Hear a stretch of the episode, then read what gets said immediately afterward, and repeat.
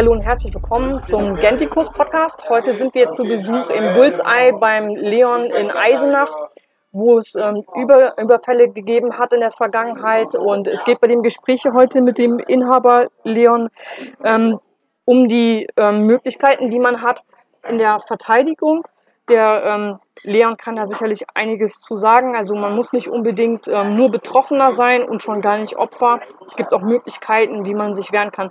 Ähm, Leon, äh, herzlich willkommen erstmal bei unserem Podcast. Also mich würde mal interessieren, ähm, wie viele Überfälle hat es denn hier auf dein Lokal Bullseye in der Vergangenheit gegeben? Wann fing das so in etwa an? Ja, hallo und danke schön für die Vorstellung. Also wir haben jetzt äh, mittlerweile zwei direkte Überfälle auf mich. Wir hatten hier einen, einen Angriff mit Pflastersteinen, wir hatten einen Angriff mit einem Sprengsatz und mit Buttersäure. Wir hatten aber auch noch weitere Aktionen in Eisenach, wo ähm, das Wiener Volkshaus mit Farbe angegriffen wurde, das Burschenschaftsdenkmal geschändet wurde.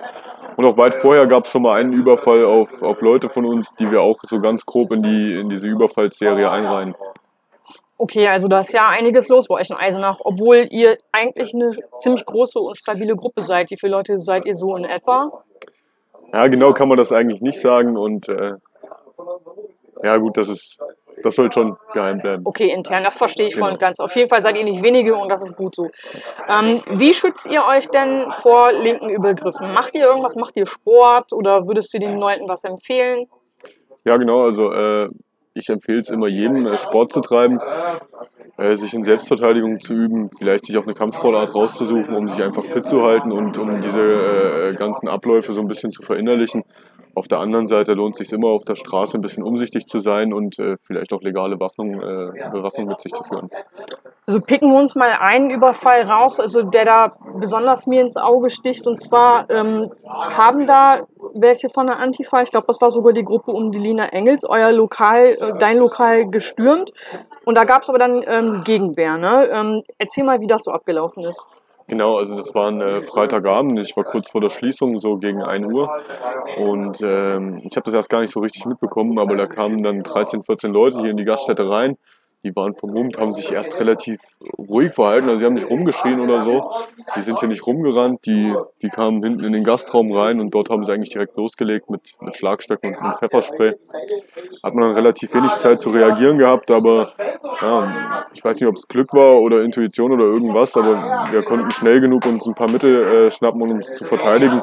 In meinem Fall waren das hauptsächlich Bierkrüge. Im Fall von einem äh, Kameraden, der hat sich einen Barhocker geschnappt. Ja, und dann ging es einfach zur Sache. Und ihr habt das dann geschafft, die rauszudrängen? Genau, genau. Also wir haben äh, uns da nach allen Kräften gewehrt und das hat gar nicht so lange gedauert, vielleicht äh, 10, 20 Sekunden und dann äh, sind die immer weiter zurückgewichen. Nachdem wir auch den ersten dann ziemlich äh, gut erwischt haben mit einem, mit hat man dann gesehen, dass das bei denen schon eher auf Rückzug getrimmt war alles. Also kann man so zusammenfassen, dass wenn man einen trifft und die anderen das sehen, dass die dann erstmal auch zurückweichen und meistens dann noch so ein bisschen Respekt bekommen? Es ist fraglich, ob sie dann zu, äh, sofort zurückweichen, aber auf jeden Fall hat es einen riesen Effekt, wenn man dann einen von denen aus dem Rennen nimmt. Also würdest du auch empfehlen, dann trotz der äh, Schocksituation erstmal nach vorne zu gehen oder sich defensiv zu verhalten?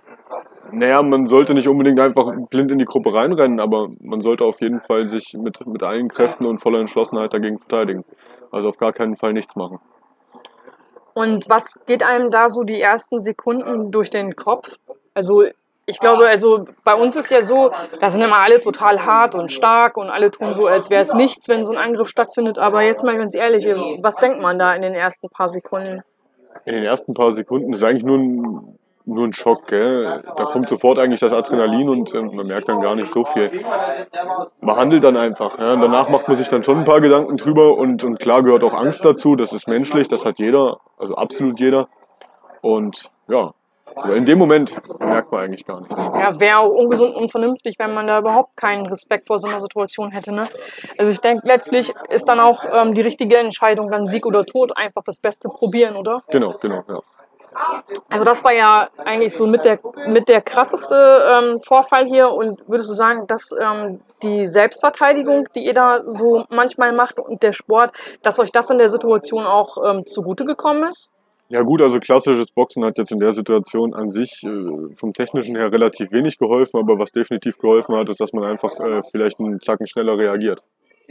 Also, dass man ähm, schneller halt was oben hat, in der Deckung ist und dass dann auf jeden Fall, dass man gefasster reagiert, wenn, wenn was reinkommt. Genau, genau. Auch, dass und so. man, dass man den Gedanken hat, äh, Gedankengang hat, dass man äh, einen Angriff sofort mit einem Gegenangriff beantwortet. Das hilft auf jeden Fall ungemein. Also auch körperlich direkt reingehen. Nicht Ja. irgendwie groß zurückweichen. Klar, also am besten Distanzwaffen wie Bierkrüge oder wie Barhocker, dass man sich die vom Leib halten kann, aber auch gut nach vorne gehen ähm, und da eben auch nicht zurückweichen. Ja, also ich halte es für gefährlich, halt in so, einen, in so einen Pulk einfach reinzulaufen. Aber man muss nicht äh, äh, voll in so einen Pulk reinlaufen, um mit denen zu kämpfen. Also ich würde das eher vom, vom Rande versuchen, sodass man sich die Leute eher einzeln rauspickt. Das ist dann wahrscheinlich sinnvoller. Okay, also Einzelne versuchen umzunieten in eine Situation, dass die dann fallen und die anderen sehen, okay, wenn wir jetzt hier weitermachen, verlieren wir vielleicht und dann machen wir eher den Rückzug. Genau, genau. Vor allen Dingen, dass die auch die Angst haben, dass sie äh, eventuell DNA am Tatort zurücklassen. Das ist ja hier der Fall gewesen. Also den einen haben wir so gut erwischt, dass der äh, die Kneipe voll geblutet hat. Ähm, hat uns gleich in mehrfacher Hinsicht geholfen. Also auf der einen Seite natürlich war die Person verletzt und konnte dann nicht mehr kämpfen. Auf der anderen Seite ähm, die Spurensicherung hat die DNA-Spuren gesichert und hat auch einen Treffer gelandet. Ja, also Erfolg auf ganzer Linie. Täter, ähm, wurde der inzwischen gefasst? Wird der, wird der angeklagt oder wie ist Ange angeklagt wird auf jeden Fall, aber er ist aktuell noch flüchtig. Ist das der Freund von der Lina Engels? Genau, genau. Ah ja, okay. Und ähm, das war aber nicht der Abend, wo die Lina Engels, ähm, die da die Anführerin von dieser Terrorgruppe ist, gefasst wurde. Das war noch ein anderer Abend. Nee, an dem Abend wurde sie noch nicht gefasst, aber an dem Abend wurde sie dann schon von mir erkannt. Also nicht, äh, nicht als Dina Engel, aber an dem Abend habe ich äh, diese Person das erste Mal gesehen und dann beim zweiten Überfall,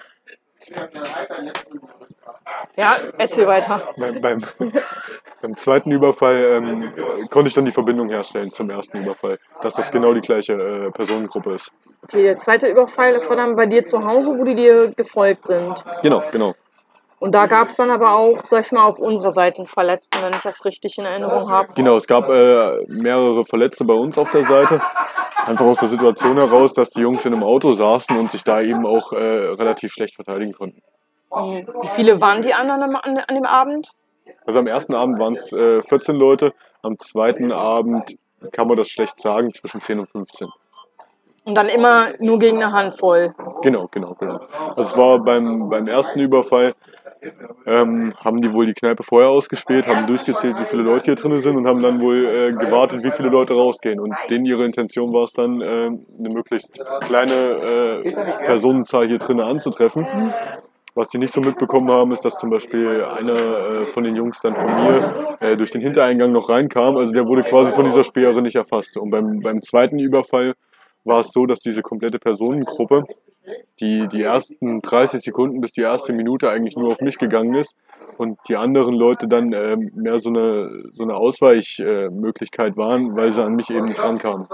Also die Intention war auch da einfach dann wieder mit, mit 10, 15 Leuten auf, auf einen drauf zu gehen, den fertig zu machen. Und da das nicht geklappt hat, hat man dann halt äh, diese, diese Personengruppe genommen und ist zu einer kleineren Personengruppe gegangen. Und ähm, welche ähm, Waffen haben die genau benutzt? Was hatten die in der Hand, als die reinkamen oder als die beim zweiten Mal auf euch da getroffen sind vor deiner war, Wohnung? es war relativ äh, unterschiedlich. Die hatten Teleskopschlagstöcke, die hatten Pfefferspray, die hatten ähm, Axtstiele, die hatten Zimmermannshämmer. Also äh, ein großes Arsenal an, an Schlag- und Hiebwaffen. Also Zimmermannshämmer, das sind doch diese Hämmer mit diesen zwei Zacken, ne? Genau, die sind, die sind auf der einen Seite haben die normale Hammerseite, auf der anderen Seite haben die halt eben solche zwei Spitzen. Weil damit kann man quasi jemanden schon umbringen, wenn man mit den Zinken, sag ich mal, auf den Kopf schlägt, oder? Also ich bin, äh, ich bin kein Gerichtsmediziner oder so, aber ich denke schon, dass ein äh, Schlag mit einem Zimmermannshammer auf den Schädel tödlich ist. Wahnsinn. So, ähm, was würdest du denn empfehlen, was man zu Hause haben sollte oder was man in, in einer Kneipe haben sollte, was legal ist, um sich im Notfall damit auch verteidigen zu können? Was würdest du da empfehlen? Oh, ganz grob erstmal alles, was der Gesetzgeber hergibt. Man kann eigentlich nicht zu wenig haben. Das geht los mit, mit Pfeffersprays, das gibt es in unterschiedlichen Größen von äh, 100 Milliliter Pfeffersprays, die man sich gut in die Hosentasche stecken kann, bis hin zu 500 oder sogar 750 Milliliter Pfeffersprays, die vielleicht was sind, was man sich an die, an die Wohnungstür oder äh, hier in dem Fall an den Tresen stellen kann. Feuerlöscher eignen sich hervorragend, aber auch ähm, sämtliche andere äh, legale Verteidigungsmittel. Man muss halt immer ein bisschen auf das Führverbot achten, also dass man jetzt nicht unbedingt mit dem Teleskopschlagstock in der Innenstadt rumläuft, das sollte schon klar sein. Aber ansonsten ähm, hat man dann schon viele Möglichkeiten. Ein Messer ist zum Beispiel auch immer eine davon. Ja, wobei, da muss man mit den Gesetzen halt auch aufpassen, mit den, mit den Klingenlängen. Das ist ja auch in jedem äh, Bundesland unterschiedlich. Ähm, ja, und ansonsten mit so haushaltsüblichen Gegenständen kann man noch theoretisch auch schon einiges ausrichten, oder? Ja, also alles, alles was äh, alles, was dazu geeignet ist, Schaden zuzufügen, sollte man auch nutzen.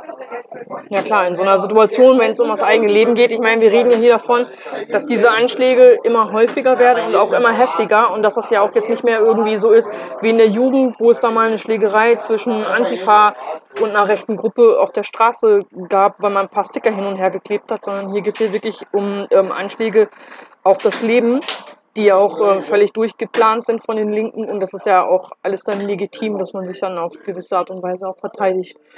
Mhm. Kommen wir mal zu diesem ähm, letzten, sag mal, Anschlag, Terroranschlag auf dein Lokal. Wann hat das stattgefunden? Das war im Januar diesen Jahres, also äh, einige Zeit nach den letzten Aktionen.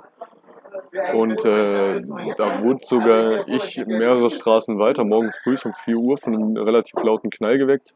Ich habe dann aber mir äh, erstmal relativ wenig Gedanken gemacht, habe mich wieder schlafen gelegt. Es hat nur kurze Zeit gedauert, bis es bei mir an der Tür geklingelt hat. Das kam mir dann doch schon relativ komisch vor. Und da wurde mir auch schon direkt gesagt, dass ich mal bitte äh, schnell hoch zur Gaststätte komme, dass es hier schon wieder eine Aktion gab. Und als ich hochgekommen bin, hat man das dann eigentlich schon direkt gesehen, weil die Polizei die Straße äh, in, in jede Richtung auf mehrere hundert Meter abgesperrt hatte. Und äh, ja, hier oben war dann ein Riesenchaos. Und da ist auch vor dem Ladenlokal auch noch irgendwie am Auto was kaputt gegangen, von der Druckwelle, ne? Genau, genau. Also ähm, die, die Splitter von diesem Sprengsatz sind äh, bis auf die gegenüberliegende Straßenseite auf den Parkplatz geflogen und äh, einige Splitter haben natürlich noch das Auto beschädigt. Die Druckwelle hat da auch noch eine Scheibe rausgedrückt, also ein bisschen Schaden ist schon entstanden. Also hätte in der Theorie auch ein Mensch, der draußen vorbeiläuft, im Prinzip dabei zu Tode kommen können durch die Druckwelle, wenn da sogar eine Scheibe bei, drauf geht. Gut, das kann ich jetzt nicht unbedingt sagen, aber auf jeden Fall wäre es ziemlich gefährlich gewesen. Das ist definitiv sicher. Also die haben es ja auf jeden Fall in Kauf genommen, Ja. dass Menschen auch was dabei passiert. Auch wenn die jetzt Natürlich. geguckt haben, dass der Laden zu ist, aber dennoch, letztlich hätten die es ja auch nicht wissen können. Hätte ja auch sein können, dass noch einer im Laden ist. Genau, genau. Vielleicht einer, auch, der da schläft oder was weiß ich, weil er Genau. getrunken hat, den Genau. du kennst, einer von deinen Freunden oder wie auch immer, hätte ja alles sein können. Ne? Ja. Es hätte auch jemand äh, vorm Laden sein können. Also das ist ja nicht so, dass hier nur eine Gaststätte drin ist. Also hier drüber leben äh, zwei Familien mit Kindern. Da kann man eigentlich nie genau sagen, wer wann wie wo ist. Also die haben, die haben im Prinzip einen Anschlag gemacht mit, ähm, ja, mit einem, ja, wie sagt man, selbstgebastelten Brandsatz. Und die haben, haben das gemacht, obwohl drüber eine ähm, Familie wohnt mit Kindern und das hätte theoretisch auch ausbrennen können und Genau. die hätten oben dann auch sterben können. Genau, also diese, diese beiden Familien waren zu dem Zeitpunkt auch im Haus und äh, da wurde gar keine Rücksicht drauf genommen. Das ist ja schon echt ein Ding. Und die sind ja auch dann im Prinzip politisch uns nicht zuzuordnen, sondern eine ganz normale Familie. Absolut, also die, die haben politisch überhaupt keine Ambitionen, die haben auch nichts mit der Gaststätte hier zu tun. Also das sind komplett unbeteiligt. Also sagen wir mal, das wären für, für die Linken dann sogenannte Kollateralschäden gewesen. Genau, genau. Krass. Genau. Das ist echt übel. Ähm, ja, das Ganze ging natürlich dann auch weiter. Deswegen führen wir auch das Interview. Ähm, weil eben diese Terrorserie nicht abreißt. Wie ist da der Stand der Dinge? Also eine Person ist da verhaftet oder schon mehrere Personen?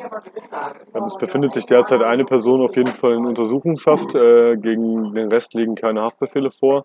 Aber mittlerweile ist die Anklageschrift gegen vier Personen äh, ähm, herausgegeben worden wegen Bildung einer kriminellen Vereinigung nach diesem 129er Paragraphen. Und da steht jetzt dann auch irgendwann eine Verhandlung an. Es ist auch das erste Mal ähm, in den letzten Jahren, dass ähm, dieser Anklagepunkt gegen Linke erhoben wird, soweit Genau. ich da im Bilde bin. Ne? Das ist ja sonst was, was man eher gerne bei Rechten anwendet, wegen Pillepalle, sag ich mal, und nicht wegen Terror, sondern wegen teilweise irgendwelche Stickeraktionen und Organisationen von irgendwelchen Veranstaltungen, wo man dann vermeintlich irgendwas mit 86a gesehen haben will. Aber dass sowas gegen Linke nochmal angewendet wird, ist ja eigentlich die letzten Jahre nicht mehr passiert. ist relativ ungewöhnlich, ähm, auf jeden Fall. Aber dennoch erfreulich für uns, natürlich. Man muss natürlich auch sagen, dass ähm, jetzt in diesem Fall nicht von, von der Kriminalpolizeiinspektion ermittelt wird, obwohl die hier auch eine sehr gute Ermittlungsarbeit geleistet haben, sondern der Fall äh, wurde vom LKA bearbeitet und äh, ging dann an den Generalbundesanwalt. Also da ist mittlerweile dann auch schon ein bisschen Druck von staatlicher Seite dahinter. Ja, aber die Anschlagsserie geht weiter. Also da ist ja jetzt noch nicht so lange Ruhe eingekehrt. Also wie lange ist jetzt nichts passiert? Jetzt drei Wochen oder so in etwa? Kann man das so ja, sagen? Circa, circa einen Monat ist hier in Thüringen jetzt nichts passiert. War jetzt im Prinzip Ruhe, ne? aber das heißt ja nichts. Man hat ja auch gesehen, bei dem letzten ähm, Brandanschlag beim Tommy Frank auf dem Goldenen Löwen, davor war ja auch drei Wochen lang Ruhe und dann ist plötzlich genau, wieder was genau, passiert. Genau. Also das kann man ja jetzt auch nicht so werten, dass das jetzt das Ende ist. Würde ich auch nicht sagen. Also man muss weiter damit rechnen. Und dann ist es das Beste, dass sich alle ähm, möglichst gut vorbereiten. Das heißt, dass man auch zum Beispiel, kannst du vielleicht auch bestätigen, ähm, immer mal wieder darauf achtet, ob Fremde ähm, draußen rumlaufen oder ob man fremde Kennzeichen hat, wie die aussehen, die Leute. Vielleicht ähm, macht das auch Sinn, dass man das dann einfach fotografiert für sich und dann abwartet, ob was passiert, weil man dann vielleicht schon ähm, Täterkreise auf Fotos hat und sowas. Auf jeden Fall. Also ähm, man sollte sein wohnliches Umfeld teilweise auch sein geschäftliches Umfeld, wenn man jetzt selbstständig ist, auf jeden Fall immer beobachten. Und wenn einem jetzt was äh, Spanisch vorkommt, sollte man dann vielleicht doch mal ein Foto anfertigen oder einfach die Polizei rufen.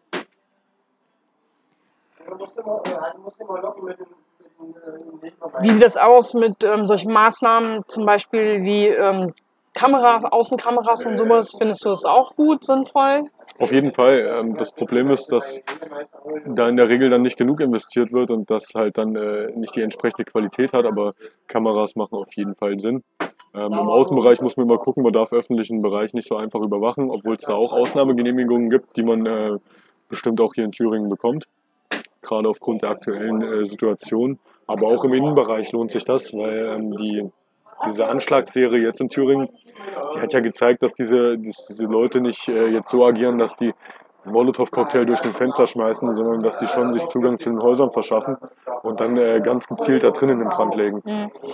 Ja, und ähm, wegen der Kameras ist es ja auch so, erstmal, ähm, wo kein ähm, Kläger da keinen Richter erstmal und zweitens ist es ja nur eine Ordnungswidrigkeit. Selbst wenn du halt ähm, mehr Bereich draußen filmst, ein Stück von der Straße, ist es trotzdem nur eine OVI. Also ist eigentlich im Prinzip auch verschmerzbar. Wahrscheinlich wird man da auch erst einmal vorgewarnt werden, bevor man dann irgendwann Bußgeld bekommt. Also es hält sich im Rahmen in Relation dazu, was halt passiert, wenn man Gebäude nicht richtig schützt. Genau, genau, genau. Würde ich so sehen. Man kann immer noch die Kameras absenken, wenn man zu viel drauf hat, wenn man darauf aufmerksam gemacht wird vom Ordnungsamt oder so. Zumal das, äh, das reine Überwachen vom öffentlichen Bereich ist, glaube ich, gar nicht mal verboten, sondern nur das Aufzeichnen. Ja. Ja, und das Veröffentlichen hinterher. Genau, ne? Das genau. ist das problematisch, weil man dann halt die Genehmigungen von Hausbesitzern und so halt einholen müsste in der Theorie ja. und von Autos mit Kennzeichen und diese Sachen.